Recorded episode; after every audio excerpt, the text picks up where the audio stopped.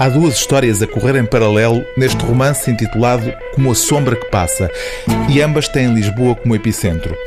Numa delas, o escritor espanhol António Munhoz Molina regressa ao livro que o tornou conhecido, O Inverno em Lisboa, recordando, 30 anos depois, que Lisboa fez parte do título do romance muito antes de fazer parte do enredo.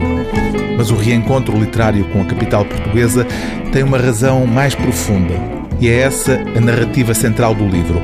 A reconstituição da passagem por Lisboa do assassino de Martin Luther King. James Earl Ray matou o líder do movimento norte-americano em defesa dos direitos civis no dia 4 de abril de 1968. Depois disso, fugiu para o Canadá, conseguiu apanhar um avião para Londres e voou para Lisboa, onde passou 10 dias na intenção de embarcar para Angola.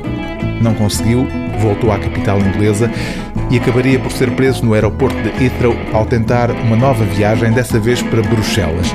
Mas foram os 10 dias que James Earl Ray passou em Lisboa que puseram em ação a máquina ficcional de António Munhoz Molina. A ficção é, neste caso, uma forma de tentar entender os recantos sombrios que os factos conhecidos não iluminam. A começar pela estranha escolha de Lisboa como local de destino durante a fuga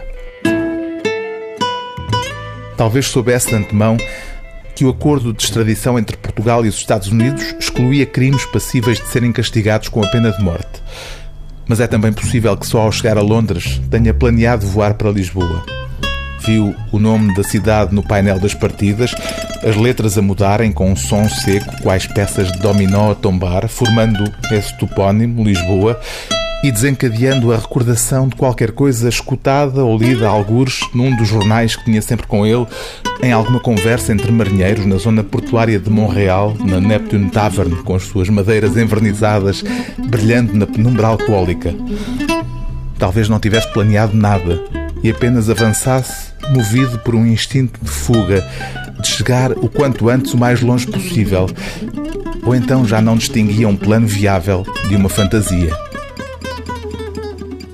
O livro do dia TSF é Como a Sombra que Passa, de António Munhoz Molina, tradução de Eugénia Antunes, edição Ponto de Fuga.